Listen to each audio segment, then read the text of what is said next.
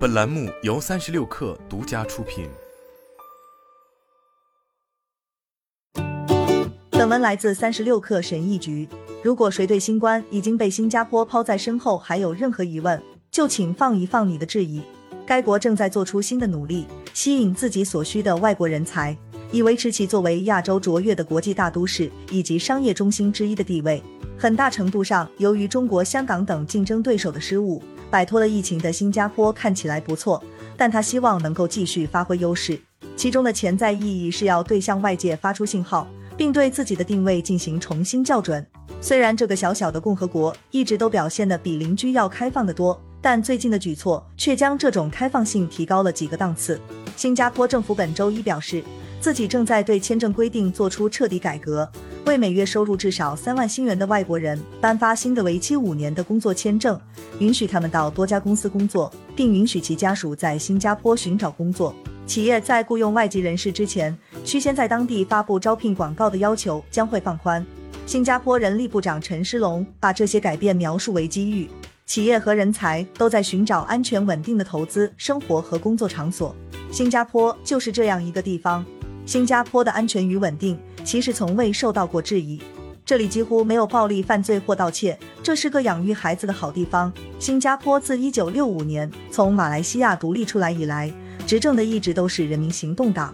过去几年中，因为疫情而加速的一个问题是，新加坡到底在多大程度上希望往自己的五百五十万人口里增加更多全球最优秀、最聪明的人？消除或简化部分移民障碍当然不错，但这也需要态度上的改变。说的好听一点。新加坡希望吸引的同一批全球人才遭遇了矛盾情绪，在疫情最艰难的日子里，这里的劳工和移民法规被许多外籍工人认为是惩罚性的。在此之前的二零二零年，人民行动党经历了严重的衰退，选举亦受到挫折。人们普遍认为，这在一定程度上是当地人对太多外国人夺走了肥差的强烈反对。外籍人士面临配偶工作能力的限制，对工作签证的最低收入要求也在提高。如果你离开工作回家照顾病人，再想回到新加坡也没有保障。新加坡政府的部长们排队警告跨国雇主在裁员时不要裁掉当地员工。涉嫌不公平对待本土人才的公司也被列入观察名单。新加坡当然有制定法律的自主权，谁可以进来，以什么条件进来，新加坡有第一和最后的发言权。我认识的人没人对此提出过质疑，但其中发出的信息非常复杂。领导人表示。封闭新加坡就会灭亡，但发出的警告往往又足以让当地选民认为自己的关切正在得到解决。尽管这里有要让新加坡成为金融中心的长期野心，但金融业还是遭遇到了一些严厉审查。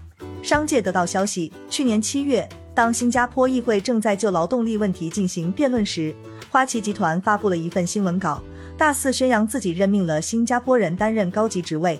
现在，随着更多经济体重新开放。他们发出的讯息正在发生变化，至少在语气上是这样的。这一点在李显龙总理发表国情集会演讲期间体现得淋漓尽致。在会上，他宣布废除一项将男性之间的亲密行为定为犯罪的争议法律。这项法律长期以来一直是糟糕公关的根源。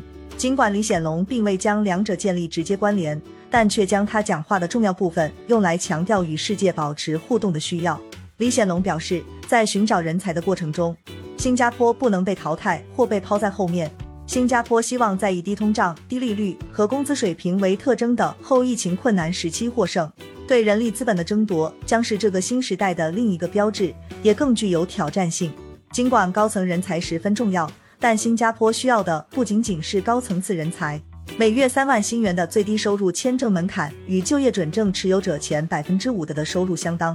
与重新开放相伴的是，从承包商到家庭装修工作，乃至于工程师与技术主管，新加坡在大多数行业都出现了劳动力短缺。陈世龙强调，新加坡政府致力于培养本地人才和领导。他说，从国外吸引优秀人才，可以创造出一种充满活力的经济，为新加坡人提供机会。签证举措是在防疫政策改为自愿戴口罩几小时之后公布的，这是一个漫长的等待。两年多之后，孩子们终于可以在教室里重新看到老师的脸，看到彼此的脸。还有一项更加务实的举措，即随着全球商务旅行以及旅游业的兴起，新加坡还取消了另一种尽管在过去几个月中并未严格执行的威慑措施。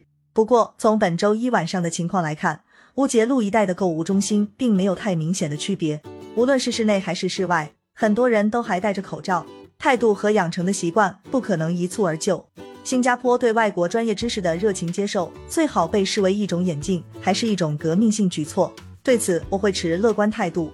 毕竟，如果这次的做法不成功的话，官方总可以再次轻推钟摆，实用主义仍将占主导地位。好了，本期节目就是这样，下期节目我们不见不散。